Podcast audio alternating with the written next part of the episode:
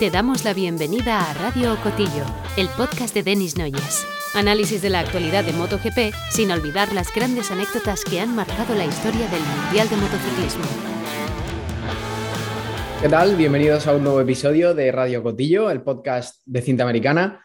Hoy edición tailandesa, después de ese Thai Grand Prix que bueno, nos ha dejado situaciones eh, muy curiosas por comentar en todas las categorías.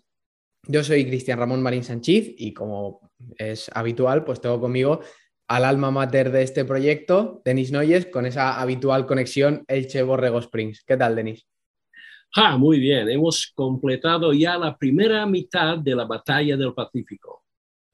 Buen nombre. La verdad, no sé si lo habíamos, yo creo que no lo habíamos usado hasta ahora, ¿no? Pero queda bautizada oficialmente aquí en Radio Cotillo esta batalla como la del Pacífico, sobre todo cuando Cuartararo ha dicho que quiere ser campeón en Malasia.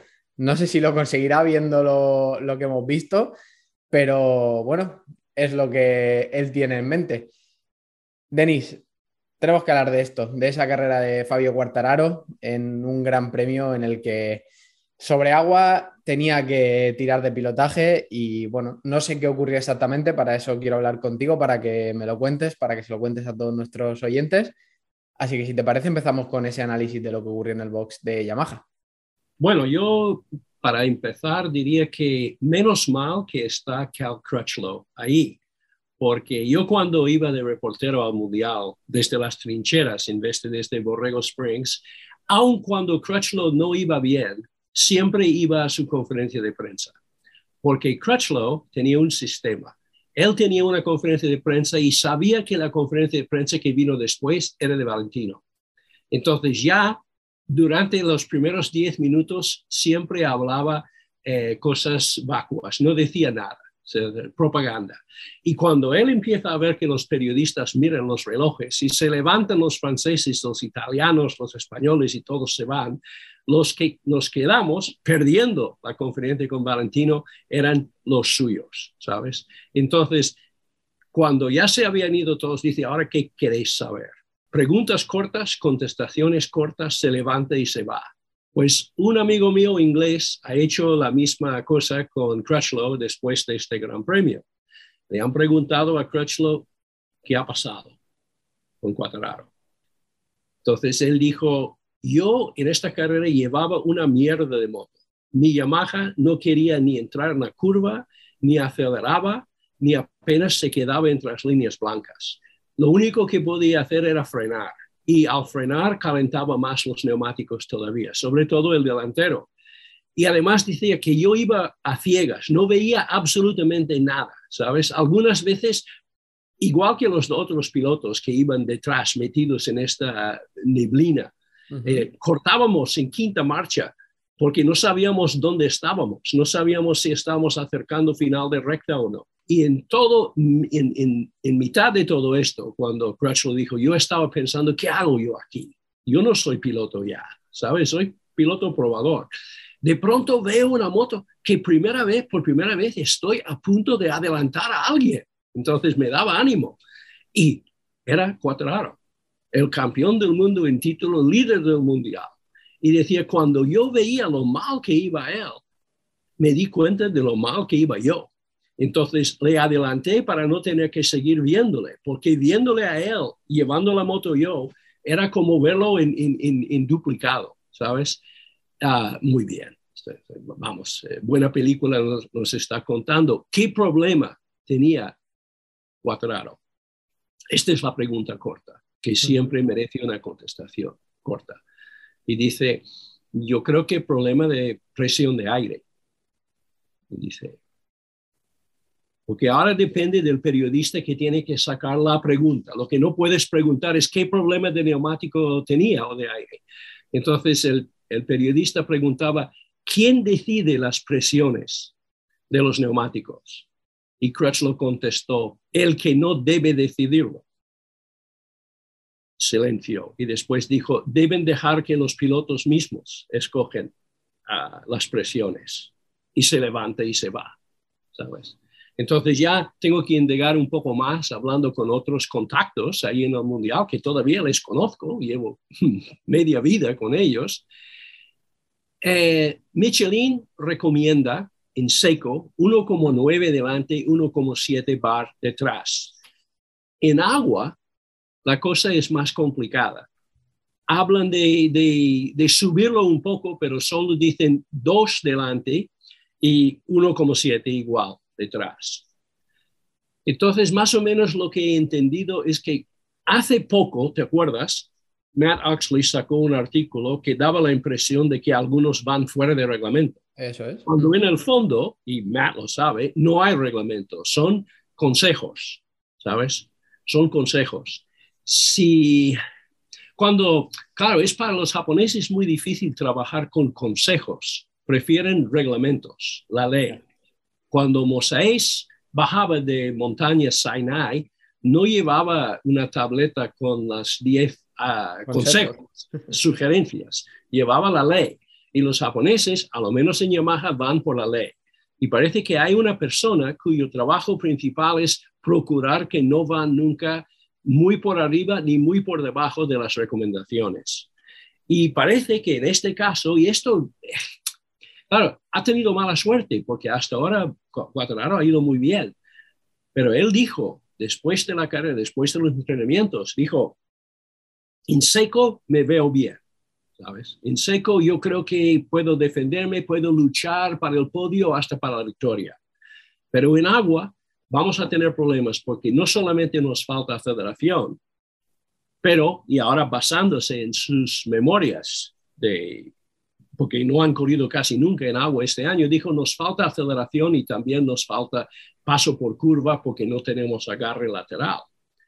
Entonces, creo, y esto no me lo ha dicho nadie, pero confirma, conforme con lo que he escuchado, él basaba todo en una buena salida, arrancaba desde la segunda fila, cuarto, ¿sabes? Ah, con Miller justo detrás. Estaba el pobre con tres Ducati por delante, dos del lado y dos atrás, y Márquez. Es decir, una pesadilla pura para alguien que necesita hacer una buena salida. Ducatis y Márquez. Y, y Miller, que es el especialista en agua justo detrás. Entonces, él confiaba en poder llegar a la primera curva primero o segundo. ¿sabes? Imaginaba estar a rueda de Bagnaya, digamos, para, para después ya adelantarle y intentar escapada. Lo que pasó es que en la salida, eh, Miller se coloca por dentro, le saca un poco fuera, no al bordillo, pero tiene que cortar en la curva 1. Y después en la curva 4, cuando ya ha bajado a noveno, que es fatal para él, ya entra la desesperación. Entonces, eh, Alex, ah, digo, Alex Márquez ah, le intenta un exterior. Y Cuadraro no, no ha sido un problema de, de Alex, sino de, de, de Cuadraro que sube un poco más que la cuenta, saca de pista para evitar el choque, él varía la trayectoria se ve por la tele como la moto se cruzaba, los dos van fuera, Alex mucho más que él, y de pronto ya está perdido décimo, un décimo, doce ah, ahí. Entonces, vamos a suponer que han ido a por una presión de neumático más alto, digamos, que lo recomendado. Ah, porque no es solamente un mínimo, es un máximo que también no quiere que vayas mucho más allá de, de lo que son sus números vamos a imaginar que ha ido por arriba pensando que iba a ir delante y yendo delante, como no iba a calentar el neumático, necesita presión para las frenadas. Este es lo que, este es lo que Crutchlow insinúa y, es lo que yo creo que, que ha pasado, porque lo que pasa es que después de la carrera, después de todo lo, lo que hemos visto, la televisión cámaras de televisión está centrado en los ganadores, yendo al podio, pero de momento vemos a Cuadrado volviendo a entrar boxes, baja de la moto y no se le ve más. Y diez minutos después, en el post que hace Dorna para los suscriptores, eh, sale Maragali y Margali dice, no puedo decir mucho sobre los problemas de nuestro piloto porque no lo hemos vuelto a ver. Es decir, ha salido para el aeropuerto. Entonces, ah, algo, algo, algo ha pasado por el estilo. A lo mejor me equivoco, a lo mejor ha sido otra cosa totalmente, pero yo creo que ha sido por, por un... Es decir, siempre cuando Cuatraro ha tenido buena carrera es cuando ha salido de los primeros. Ah, cuando puede colocarse delante ya con paso por curva, ah, puede mantenerse con las Ducati e incluso escapar. Esta vez no. Yo creo que algo, algo del estilo puede haber pasado. Es que en agua, uh hombre, vamos a ver, eh, hay unos tres o cuatro que siempre están delante. Miras a, Francia en el 21, Miller, Zarco, Cuadraro, Bagnaya, ¿sabes? Miras a Indonesia este año, principio de año, Olivera, Cuadraro, Zarco, Miller. Y después aquí están todos los de siempre, menos Cuadraro. Cuando preguntaban a, a, a Márquez si él aposta, le han preguntado, ¿apostarías por eh, Bagnaya o por Cuadraro? Y dijo, por ninguno de los dos apuesto por la Ducati de Bagnaia, ¿sabes?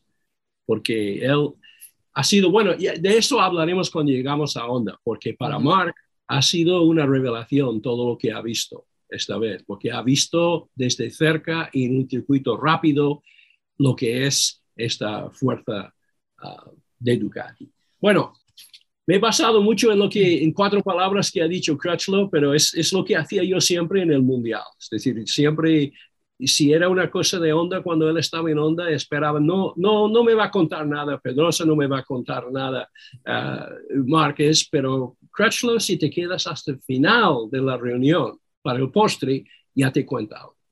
y además, si él se encuentra cómodo, siempre habla.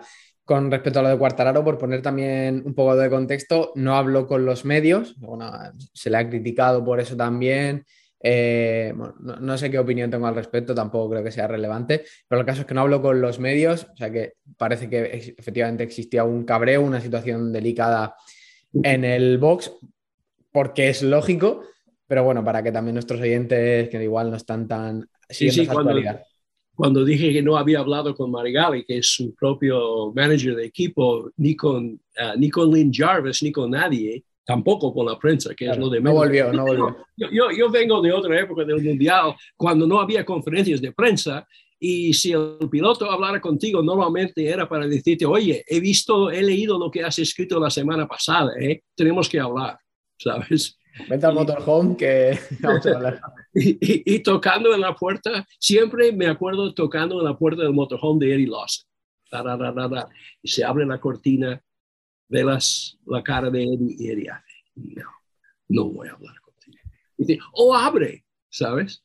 Depende el mensaje que él quiere mandar. Este ya es otro mundial. No creo que le va a pasar nada a Cuadraro por no hablar con la prensa, porque tampoco ha hablado con su propio equipo. Desde luego, no, no creo. También, en cierto modo, se puede comprender esa, esa situación que es muy complicada y, y bueno, pues al final Veremos qué pasa. Seguramente también tengamos algo más de información con vistas a Australia en esa conferencia de prensa previa, porque obviamente se le preguntará sobre ello. Entonces, bueno. No, es que, es que hemos visto, hemos empezado ya a ver muestras de frustración y depresión con, con Cuatararo. Primero se enfadó mm, sin tener mucha razón con Luca Marini, porque Luca Marini le seguía. ¿sabes? En los entrenamientos. Pero como ha dicho Luca Marini, este es el tío, es el campeón del mundo, es que va más rápido y que tiene su box al lado mío, ¿sabes? Entonces, mm, lo que dice Luca, búscame un piloto que no ha buscado nunca un rebufo cuando las cosas no le vayan bien, hasta Mark, y, no, no, le no le preocupa nada las críticas tampoco, pero eran muestras un poco de, de, presión. Mira, eh, y si, miramos cómo estaban las cosas saliendo de Alemania, Cuadrado tenía 172 puntos, uh, Aleix 138, Zarco 111. Ahora, llegando aquí a, yendo ya para, para Australia, Bagnaya va segundo con dos puntos menos, ha recuperado 90 puntos. Aleix ha recuperado 14, el que menos. Bastianini ha recuperado 33 y Miller, que estaba fuera de, de, de, juego, ya está a un solo punto de Bastianini y hay más ambiente todavía para ver quién de los dos va a quedar tercero. Porque Miller dice, hablar del campeonato estando tan lejos ya es muy long shot, es, es muy poco probable, pero sí que voy a ir por el tercero. Tal cual. Bueno, a ver, es que tampoco se le puede descartar incluso a Miller para, para el título. Obviamente está muy lejos, él mismo lo ha dicho.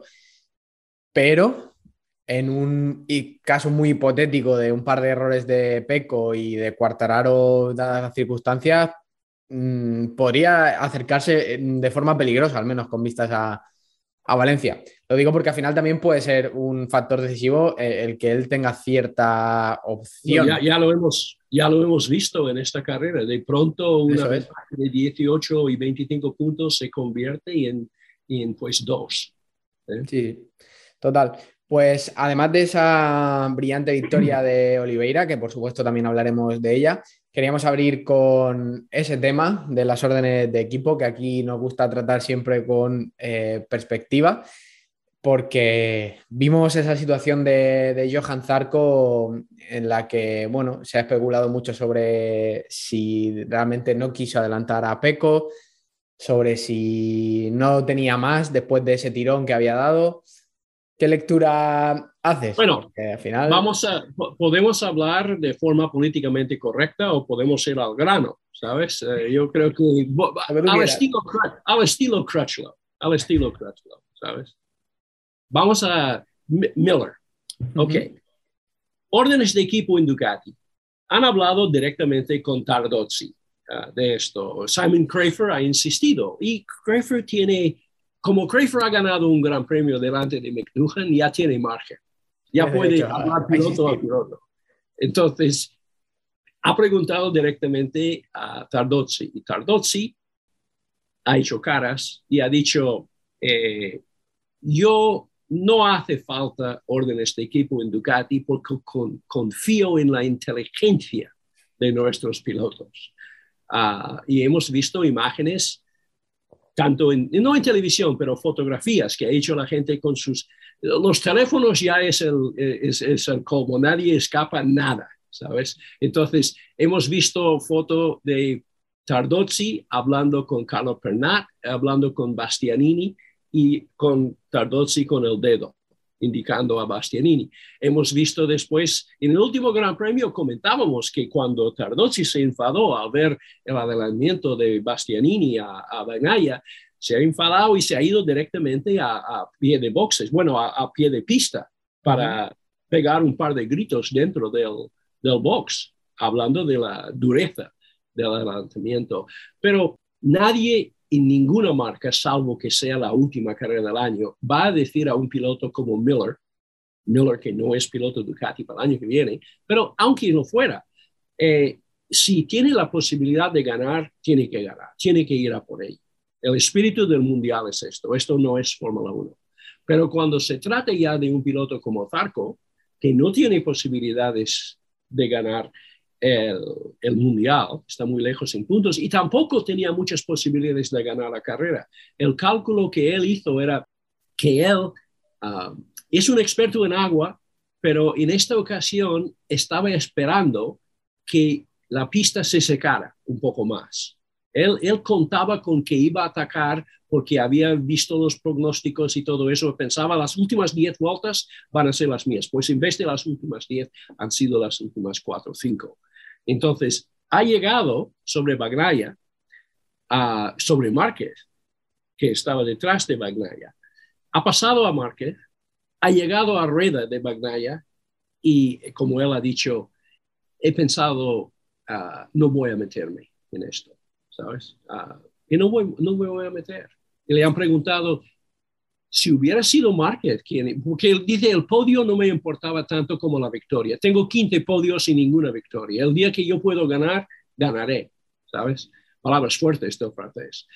Entonces le han preguntado, ¿y si el que iba tercero hubiera sido Márquez? Si hubiera sido Márquez, me meto por dentro ya enseguida, ¿sabes? Porque Márquez es piloto de Honda. ¿Esos son órdenes de equipo o es lo que Tardot se llama inteligencia? Tenemos que acordarnos un poco de la trayectoria de, uh, Zarco. Es decir, era el, el, del año 2007, el rookie del año, el piloto de Moto 2, dos veces campeón de Moto 2, que llegó como una fiera y estaba discutiendo primer puestos con Marc Márquez y con Dovizioso, con los, con los grandes. En el 2018 ficha con KTM, ¿sabes? Uh, incluso Honda quería ficharle porque ya pensaban en sustituir a, a, a Dani Pedrosa. Uh -huh. Y el manager del Zarco le contaba cuatro mentiras a Alberto Puig diciendo, diciendo que ya lo iremos pensando cuando en realidad ya tenían, ya habían firmado con KTM. Mantenían esta conversación, el manager, que ya no es su manager, para mantener la, el nombre de Zarco en primer plano. ¿sabes? Habla con Alberto Puch alguna vez de esto, a ver lo que te dice de lo que piensa que es. Buena recuerdo, sí. Y entonces está en KTM, a mitad de temporada no está a gusto con la moto y mucho menos con el ambiente de KTM, que de esto hemos hablado. Uh, entonces, él piensa, bueno, yo tengo la opción de renovar con ellos a final de año y puedo esperar a final de año hacerlo y al mismo tiempo negociar con otras marcas, pero esto no sería noble. Lo que voy a hacer es decirles a KTM que al fin de, al fin de año me voy. Lo hizo y cuando llega a Aragón, porque lo dijo en, en Austria, en Austria cuando, llega, mm. cuando llega a Aragón, ya tienen, porque había dos carreras por medio y él pensaba, bueno, voy a acabar la temporada, encuentra con Nika Kallio, en su box y no le habían ni avisado que ya no estaba ni inscrito. Volvió a Francia en tren. Parecía que su carrera deportiva había acabado. ¿Y quién le salvó la vida? Paolo Chiabatti. Paolo Chiabatti mismo ha hecho el esfuerzo de buscarle, de intentar ficharle en Ducati. ¿Te acuerdas que no tenían dónde colocarle? Porque Ducati no tenían ocho motos como tienen ahora. El único sitio posible era Avintia, eso y Cuatararo no estaba nada convencido porque dijo, no, no, este es un equipo que siempre está... Zarco, Zarco. Zarco dijo, perdón. Zarco. Y, y, y uh -huh. dijo, estás hablando de Avintia del año pasado, pero Avintia del año que viene, Avintia de, le, le, vamos a ayudar a estar al nivel. Y le han salvado la, la carrera deportiva. Incluso ficharon a, a otros técnicos, Uh, Ruben Chaus vino como un poco como coach uh, para trabajar con él, hizo grandes cosas y ahora es piloto Ducati. Eh, es agradecido, ¿sabes? Le han salvado. le han salvado. Entonces, órdenes de equipo, Alex Crivier, órdenes de equipo con Mick Doolan, nunca, ¿sabes? Uh, de ninguna manera. Loris Capirossi y Arada, dos pilotos de Aprilia, cuando Aprilia había dado órdenes específicas de que no se tocasen en absoluto y cada hora, uh, digo cada hora, Capirossi le, le mete una bomba uh, en la última curva del Gran Premio de Argentina, hasta el punto de que Aprilia se enfadó tanto que le despidieron. Uh, director de carrera Roberto Noceto le quita los puntos y le desclasifica, él apela, gana la apelación, lleva a Aprilia a los tribunales y gana otro millón. ¿Sabes? Órdenes de equipo. El único tío, no quiero insistir, pero órdenes de equipo tenemos que entenderlo. Depende, es que esos son pilotos, son pura sangre, son caballos de carreras. Es decir, le puedes decir a un caballo que deja ganar a otro caballo en el Kentucky Derby, lo puedes decir, pero no te va a hacer caso. Eso es. Cuando Champi Herrero, cuando Champi Herrero iba por el último título de, de 80, en el 89, en República Checa, Derby pidió a Jorge Martínez Aspar que la ayudara. Estos dos en aquel momento se llevaban fatal dentro del equipo, eso lo sabíamos todo el mundo. Pero Jorge, nadie sabía lo que iba a hacer Jorge al comenzar la carrera, ni Jorge mismo tal vez, pero le ayudó. Y le ayudó de una manera elegante. Es decir, primero Siempre hablamos de esta carrera como si lo hubiera ganado Chapi, lo ganó Eric Torontegui, que se ha ido, no quería saber nada de esta lucha. Él ganó por casi 17 segundos, pero con Peter Otto estaba luchando para el primer puesto y cada vez que Otto se puso delante y empezaba a irse porque tenía un avión de, moto, Aspar adelantó a los dos y, le frenaba. Una vez que Herrero estaba otra vez pegado a otro, se pone atrás. Y cuando llegamos a la última vuelta, Jorge lo que hizo era ponerse de espectador. Dice que hasta aquí hemos llegado, ya es cosa tuya, ¿sabes? Esto sigue, y, y otro se cae a, a, pie de la, de, de, la, de la subida de los caballos, lo llaman, llegando a la última checán, ¿sabes?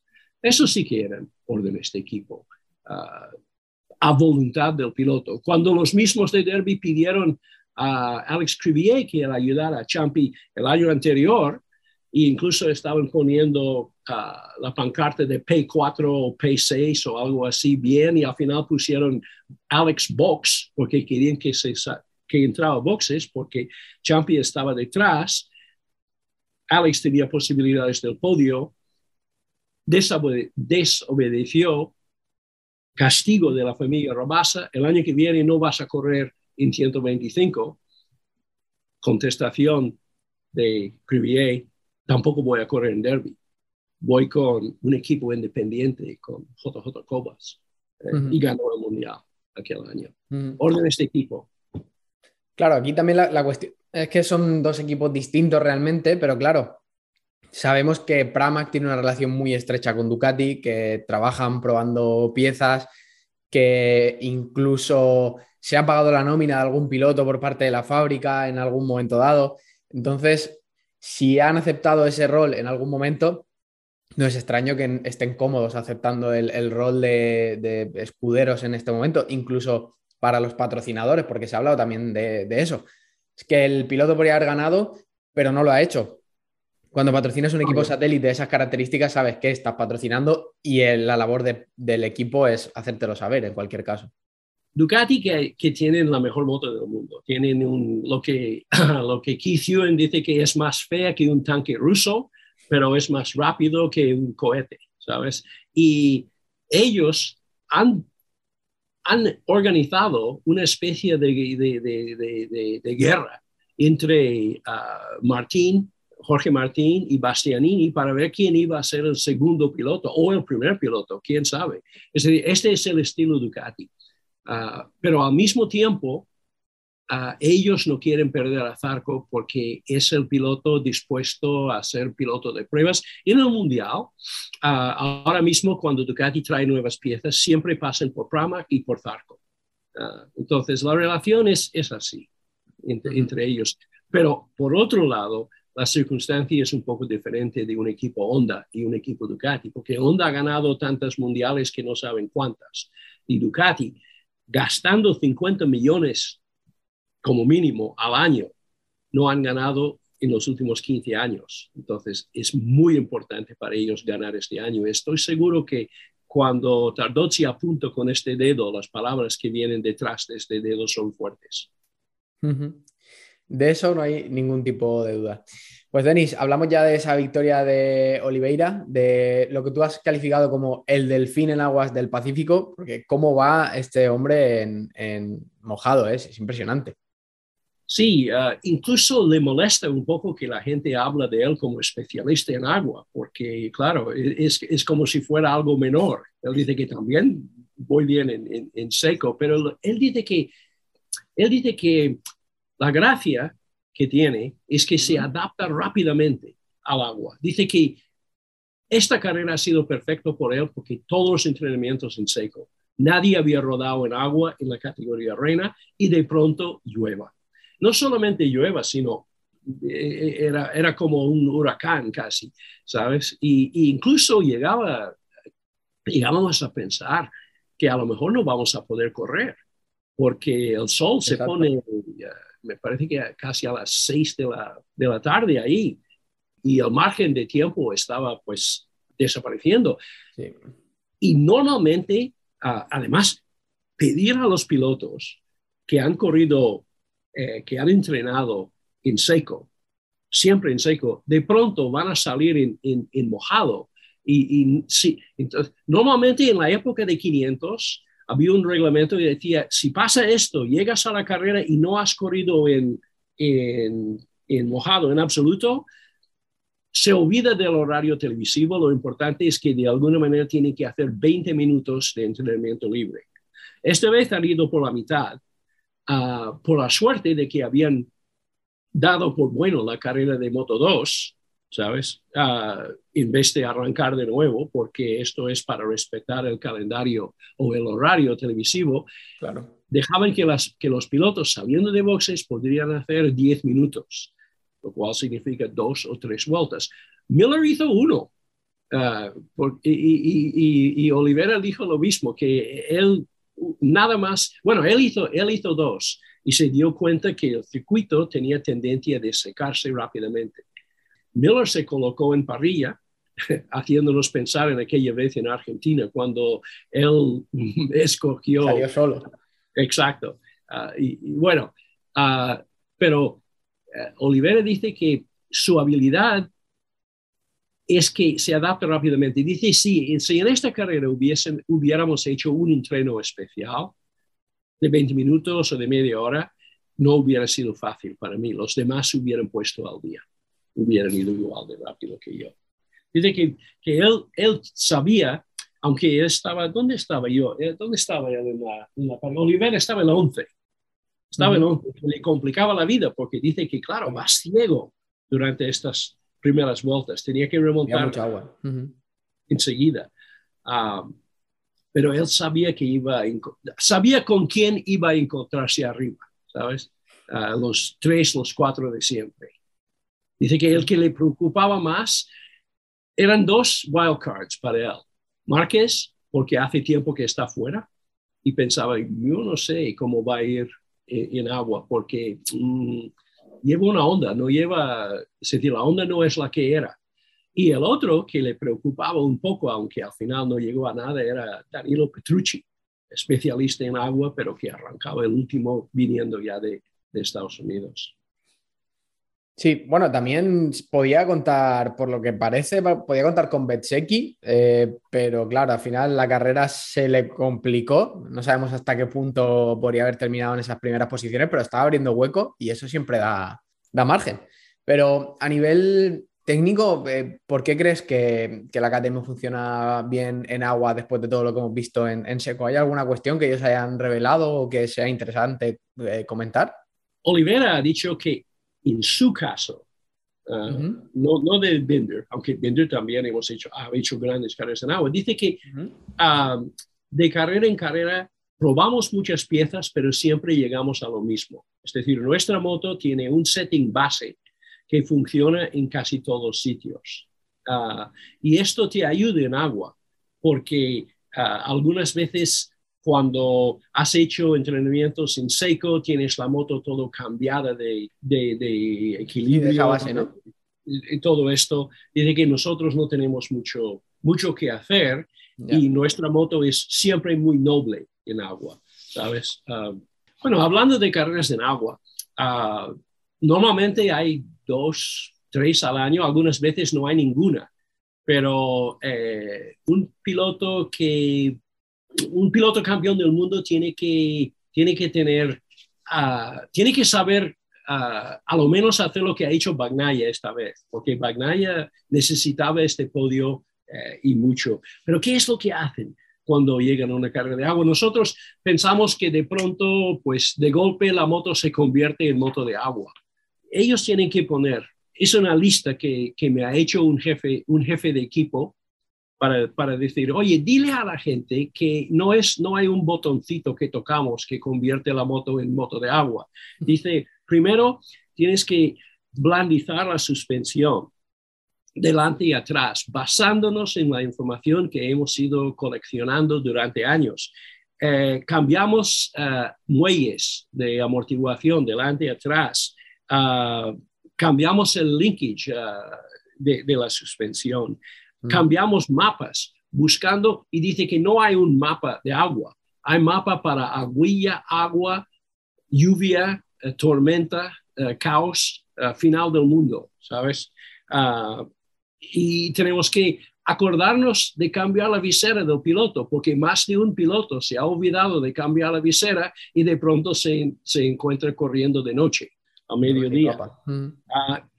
para algunos pilotos incluso se cambia las uh, reposapiés porque el piloto adopta otra postura uh, en agua, más erguido. Tenemos que acordarnos, dice, que condicionar tanto la visera como, como la cúpula para anti-fog, para anti-neblina, ¿sabes? Con un spray. Uh, tenemos que tapar parte del radiador, porque eh, en agua eh, la moto puede enfriar demasiado, bajar de la temperatura óptima y, pierdes potencia. Ah, montar la cuchara, hoy en día, lo que Gigi llamaba la cuchara, que todo el mundo ahora lo lleva en un deflector para el neumático trasero para quitar agua de ahí. Ah, y además acordarse de, de cubrir los discos delanteros y traseros. Y todo esto algunas veces lo tienes que hacer en muy poco tiempo, ¿sabes? Y es un drill que tienen que hacer. Y el piloto al mismo tiempo tiene que cambiar de, mentalidad. Entonces, este es lo que hace lo que hace los especialistas en agua. Miguel Olivera, por supuesto. Uh, Binder, hablando de, de KTM, Binder no tuvo, no tuvo su gran día, pero dijo que, que como, como tenía que arrancar desde atrás, dice que era como correr con una manta encima de la cabeza, es decir, no veía absolutamente nada. Lo mismo que ha dicho Crutchlow. Vamos por la recta. ¿Por qué perdemos cuatro, cinco, seis segundos en las últimas vueltas? Porque no sabemos dónde vamos. Dice que vas en una recta larga de un kilómetro y no sabes dónde estás. Y dice que las luces, ah, otra cosa que tienen que montar en la lista, las luces detrás, dice que estas luces que se ve bien en la televisión parecen linternas ah, pequeñas, no se ve casi nada.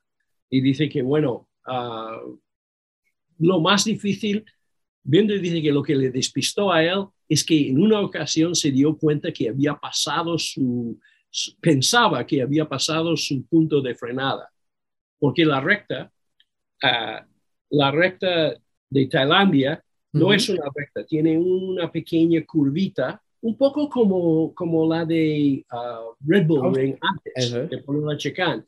Y dice que al llegar ahí pensaba que me, me había pasado de frenada.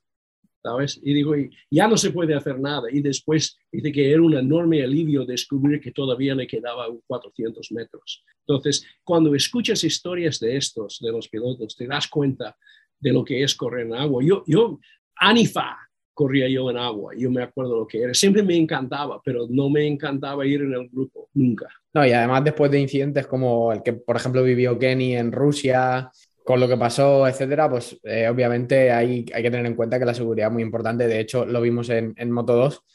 Se gestionará mejor o se gestionará peor, esa ya es otra cuestión, pero desde luego hay una preocupación por eso, porque realmente existe un problema de, visibilidad y, por supuesto hay que tenerlo en cuenta. De hecho, eh, cada vez que veo una carrera en agua, casi que valoro más lo que están haciendo que, en seco.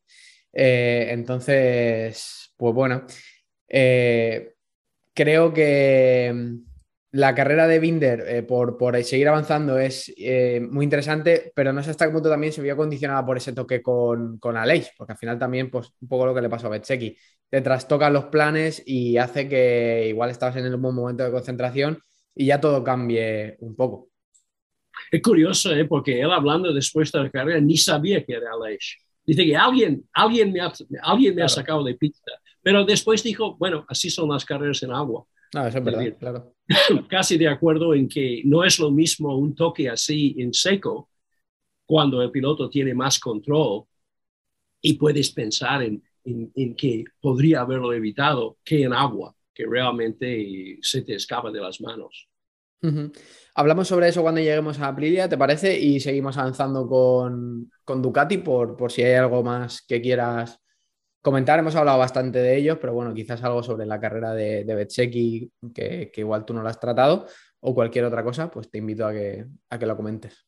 Bueno, Betzecchi tuvo este roce uh, uh, con, uh, Jorge, con Jorge Martín, aunque Jorge Martín por dentro, él, según dirección de carrera, le ha quitado la trayectoria, ha bajado sobre él ah, y le han dado una sanción de, de perder un puesto, ¿sabes? Y esto para Marco Besecchi dijo que esto le, era un despiste, ¿sabes? Teniendo que pensar, ¿cómo voy a ceder un puesto y no ceder tres o cuatro? Porque no sabía que el grupo venía detrás. Ha sido el décimo piloto de Ducati, Besecchi, en coger eh, un, un pole este año. Es, es increíble. Diez diferentes eh, pilotos en pole ya es una cosa, pero que diez de ellos, no el décimo, el décimo diferente y el séptimo. eso es. No, te iba a decir, Estoy hablando del año que viene, cuando Gigi va a poner más Ducatis. Esperemos a 2024 2025, que igual es una copa monomarca esto. Pero sí, sí. Siete, o sea, es, es eh, todos eh, a excepción de. Eh, ah. Será Di Antonio, ¿no? No, no Di Antonio hizo pole, sí, sí. Luca, Luca Marini. Sí, sí. Pero claro, al final luego en carrera también le va bien. O sea, es que es, una auténtica locura.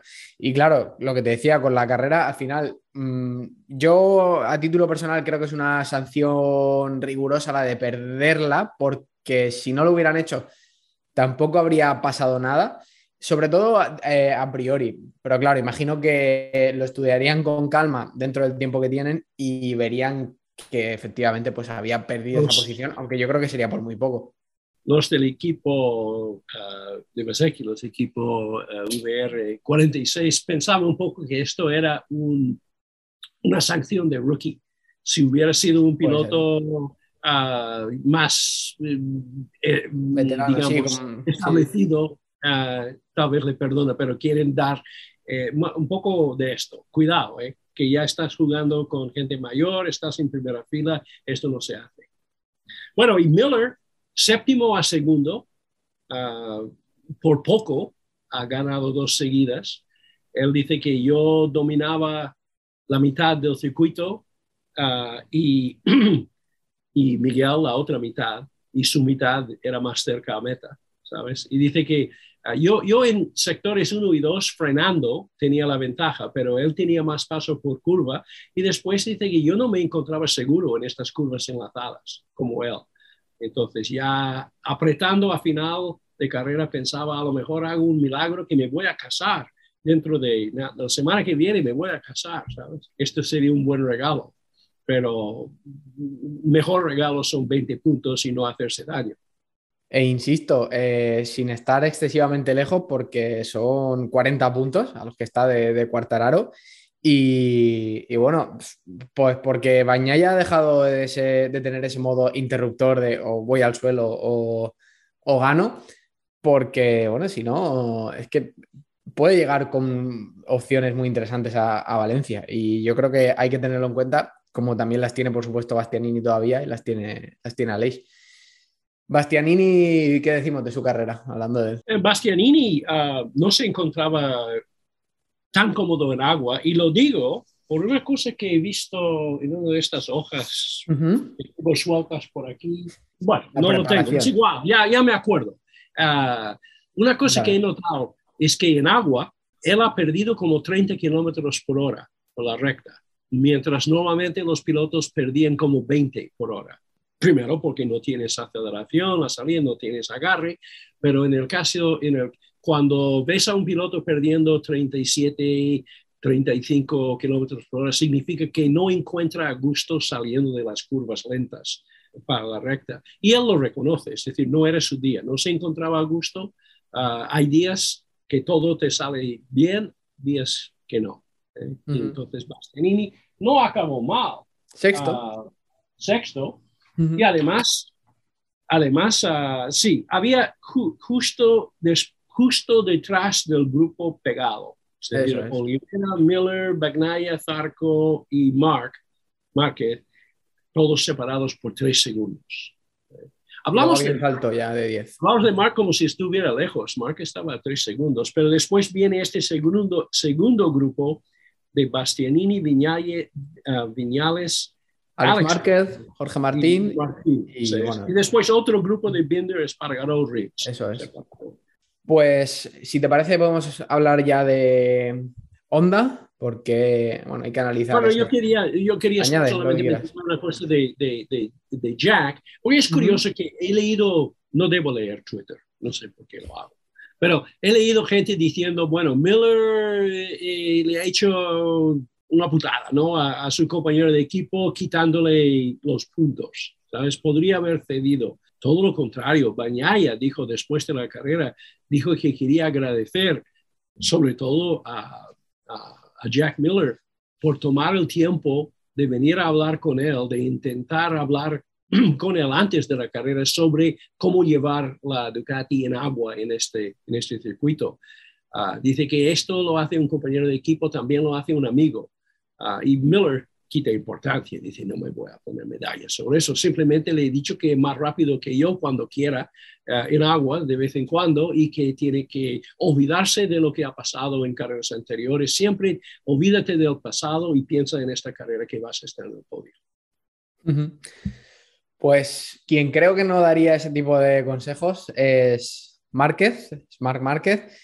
Y bueno, ya está ahí. Él ha dicho que es una de las carreras más importantes en los últimos meses para él. Es, es algo obvio, pero que él haga esa declaración a mí me parece importante, sobre todo por lo que comentas también, que estaba a menos de tres segundos. Es verdad que en MotoGP eso puede ser un mundo, pero en una carrera en agua y dadas sus circunstancias es muy significativo.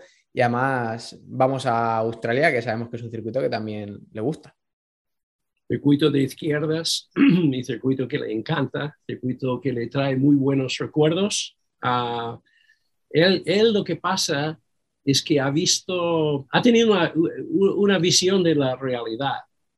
La realidad es que las Ducati son muy rápidas. ¿sabes? Él dice que, eh, que estaba muy impresionado con la tremenda aceleración de la Ducati. Dice que la velocidad máxima es una cosa de de un par de instantes a final de recta, pero la aceleración es lo que te permite salir de la curva, eh, no, que nadie se escapa.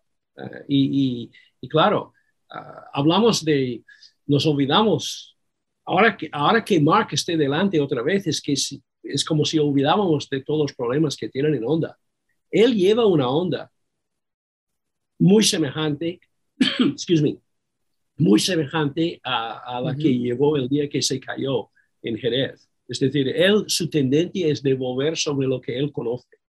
Normal. Y como ha, dicho, como ha dicho Paul en, su, en una conferencia de prensa que hizo, dice que le han preguntado a Paul si él ha notado que ya hay más energía, si ya hay más entusiasmo, optimismo en el box con la llegada de Márquez. Y dice, sí, en su lado del garaje hay todo esto. En mi lado no me dejan probar nada. Dice que yo, eh, es, es, decir, él ha notado que ha llegado Mark, pero dice que yo todavía aquí estoy un poco como estaba antes. Se va el año que viene. También por lo que parece está pasando algo similar con Alex Márquez y al final pues es un piloto que el año que viene estará con otra marca y que bueno, pues tampoco no les... conviene que, que, tenga material, información. Claro, material. El, nuevo, el nuevo basculante Calex no por es ejemplo. para ellos. ¿sabes? Claro. Porque claro, no va, lo que no van a hacer es regalar ninguna pizca de información al enemigo, que es complicado para el piloto que todavía está comprometido a hacer lo mejor que pueda para su carrera deportiva y también para la marca que le paga. Sí, patrocinadores personales, etcétera. Sí, sí, total.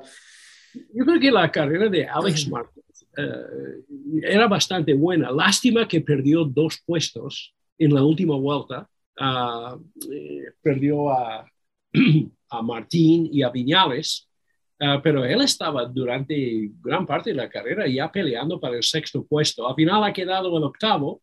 Un octavo no es un mal puesto para la temporada que él lleva, pero dijo que, claro, había gastado el neumático trasero, eh, era un buen neumático para 25 vueltas, pero no para 26 se quedó sin neumático justo al final. Uh, pues ya es mala suerte. que justo. Pero bueno, también se secaba la pista, ¿no? Ya, sí, sí, perdona, y, te he interrumpido. Acabando, no, acabando, acabando lo, de, lo de Honda, pues Paul arrancó el 13, acabó el 14 y Nagashima 22 a 22, que no se puede esperar más, porque, claro, circuito que no conoce, conoce y, y entrando como, como suplente para, uh -huh. no sabemos si Nakagami va a estar otra vez para, para Australia o no. Depende de la mano. Pues pasamos a hablar de Aprilia, que bueno, eh, están a 20 puntos de Guartararo, Aleix, eh, con Maverick de nuevo en ese pelotón medio y, bueno, pues con ese incidente con Binder que también pues obviamente les, les, condicionó la carrera. Aquí hay un tema que quizá podemos tratar que es el tema de las eh, distancias en la long lap penalty porque bueno, son distintas porque los circuitos son distintos y no sé hasta qué punto se puede unificar criterios, pero parece que los pilotos pues estarían por la labor. ¿Sabes lo que es? Es, es un problema sin solución. ¿Sabes? Porque la única solución, la única solución sería aplicar una penalización en segundos. Y en segundos, según lo largo que es el circuito. Es decir, un segundo en Jerez no es un segundo en Phillip Island. Eh, entonces es muy difícil. Si te pones a hacer justo, justo, justo, que todo sea la ley, ah, es muy, muy difícil.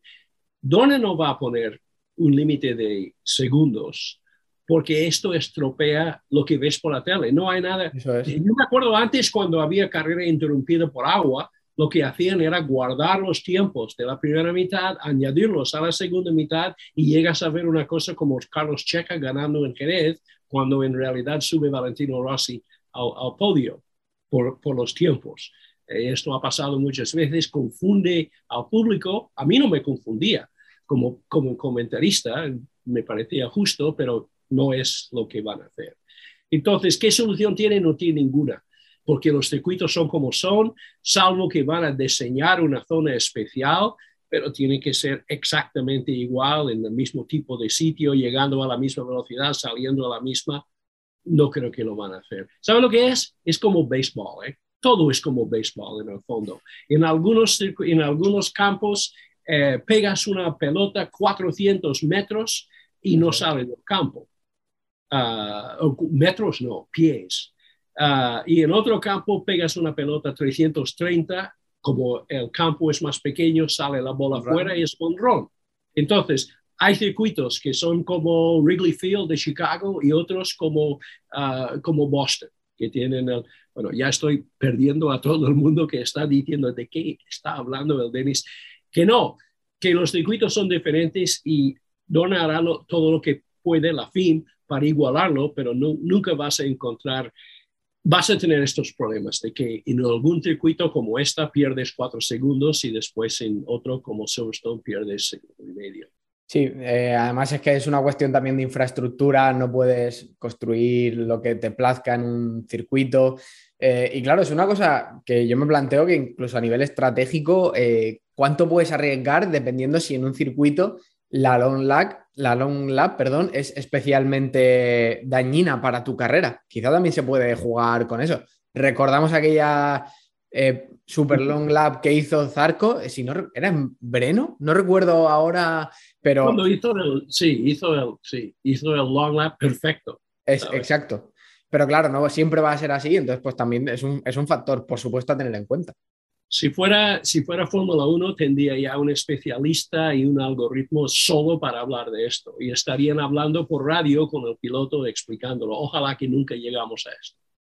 Bueno, por las circunstancias de, la moto no lo creo, pero tampoco creíamos que íbamos a llegar a lo que estamos llegando, así que bueno, nunca diré de este agua. No, pero es verdad lo que dice Alex, es verdad. Es decir, mala suerte que le ha tocado un long lap en los circuitos donde el long lap se, perdió te perjudica más.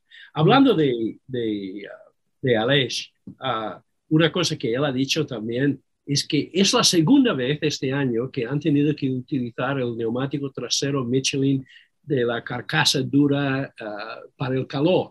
Parece que por, algunos, por algún motivo la Aprilia va mal con este neumático. Y hay veces cuando el piloto baja de la moto, explica exactamente lo que es el problema y el técnico tiene que decir, ya lo sé, pero no tiene solución. Tienes que aguantarlo. Esto es lo que les ha pasado, porque ellos con este neumático siempre tienen problemas. Tal vez necesitan más peso atrás en la moto, distribución de pesos para que el neumático se aplana más, punto de, el, perfil de contacto es menor, no lo sé. Pero es un problema que han tenido antes. Además es un problema definitivo, ¿eh? recordemos lo que le pasó, por ejemplo, en el 2020 a Dovicioso, con cambiaron la carcasa y su temporada después de venir como un tiro fue un fracaso para lo que ellos esperaban. Entonces es un factor. La diferencia, era que, la diferencia era que Ducati tenía una solución, pero Dovi no podría acoplarse a la solución que ellos, ellos tenían en aquella época. Viñales. Um, Eso es. Mm, hemos visto unas muestras de temperamento. Ah, me hacía pensar en, en, Yamaha, ¿sabes? En la época de Yamaha, gestos. Eso significa que, que ahora mismo piensa que está por ganar otra vez y es muy fácil tener siempre sonrisas y tranquilidad cuando estás en proceso de acoplamiento a la moto, pero ahora es impaciente y le ha tocado este mismo problema que a Alex del neumático y no le ha gustado nada. No, no, a ver, acabó séptimo. Lo único es que, bueno. Pues, 14 segundos. Claro.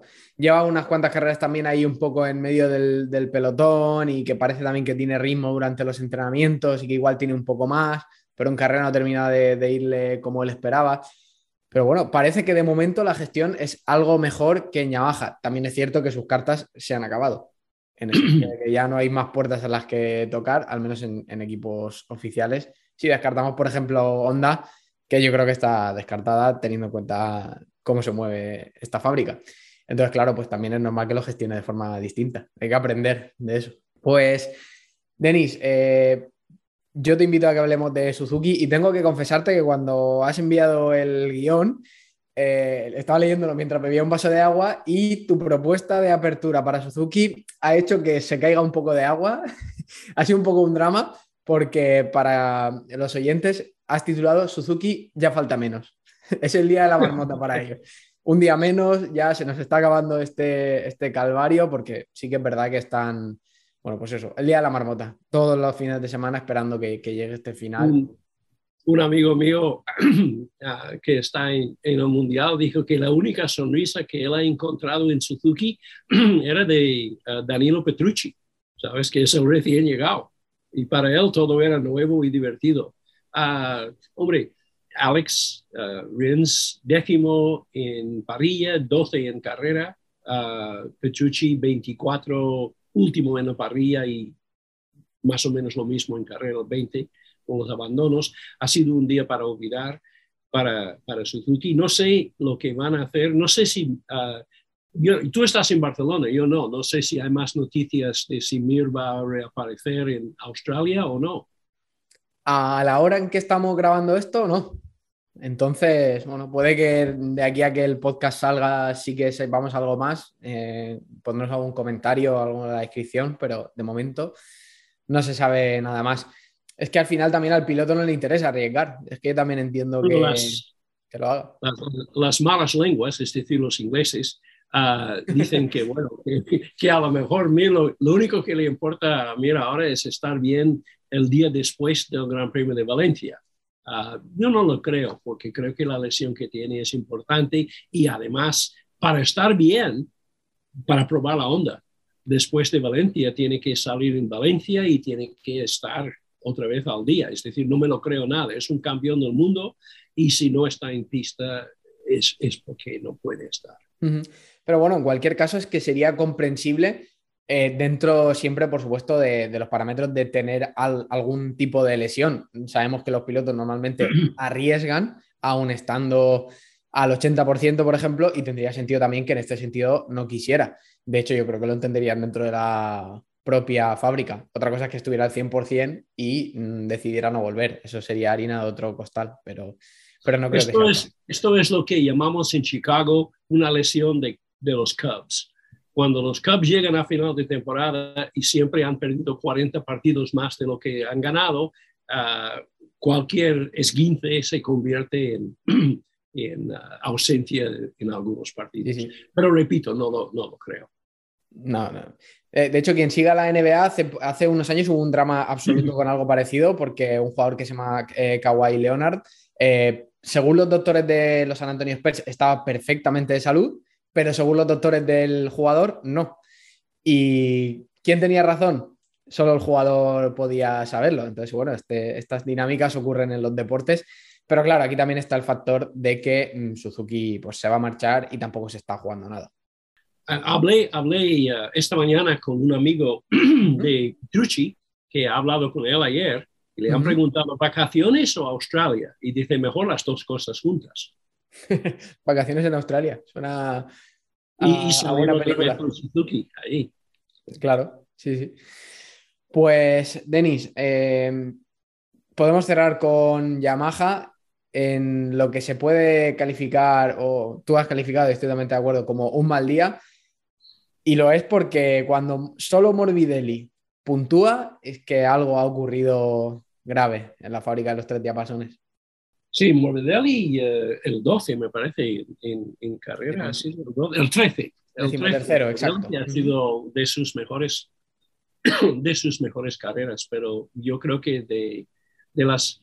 Hemos especulado mucho al principio, y he especulado mucho, no sé si he acertado o no, simplemente es lo que me han dicho alguna gente que que al lado técnico suelen saber estas cosas. Evidentemente algo ha fallado porque cuando, siempre cuando hemos visto Cuadraro muy atrás, normalmente para él un mal día es un octavo, un noveno, algo así. Y esta vez ha estado fuera de los puntos el 17.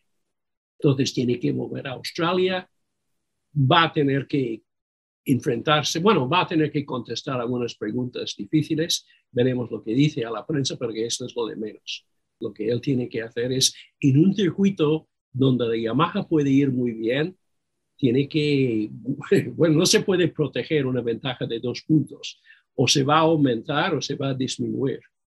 Pero es mal momento porque las Ducati ahora van muy bien y Bagnaia eh, le veo muy fino. Sí, a ver, y eh, con el tema de las órdenes de equipo, también hay que tener en cuenta que irán a más no se reducirán.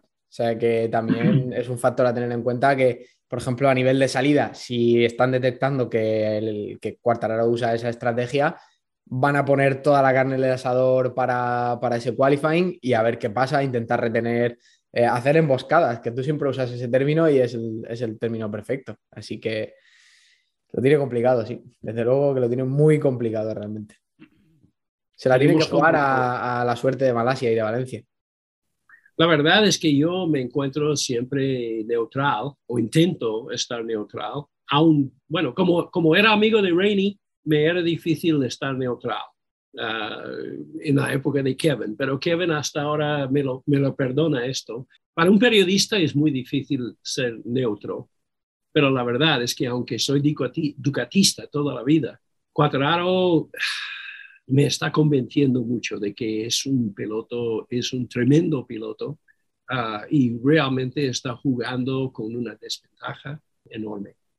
Lo hemos hablado muchas veces y seguramente si pierde el título finalmente no se va a poner en valor todo lo que, todo lo que ha hecho. Del mismo modo que tampoco creo que se pondrá en valor todo lo que ha hecho Bañaya viendo lo que ha ocurrido alrededor de él, que también es muy difícil soportar eso y seguramente cuando, eh, en el caso de que gane el título, se le cuestionará por el tema de las órdenes de equipo, de la ayuda que ha recibido, por este resultado de Zarco y eso también es muy complicado de, gestionar.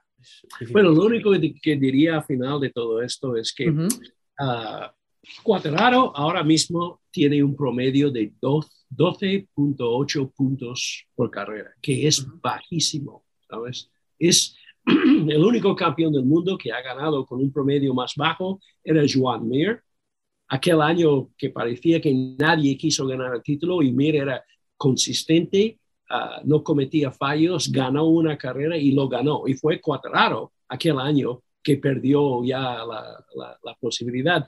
Normalmente, desde que cambiaron el sistema de puntos en el 93, el que gana el título de la categoría reina tiene un promedio normal para los 29 campeones de, 19 puntos por carrera.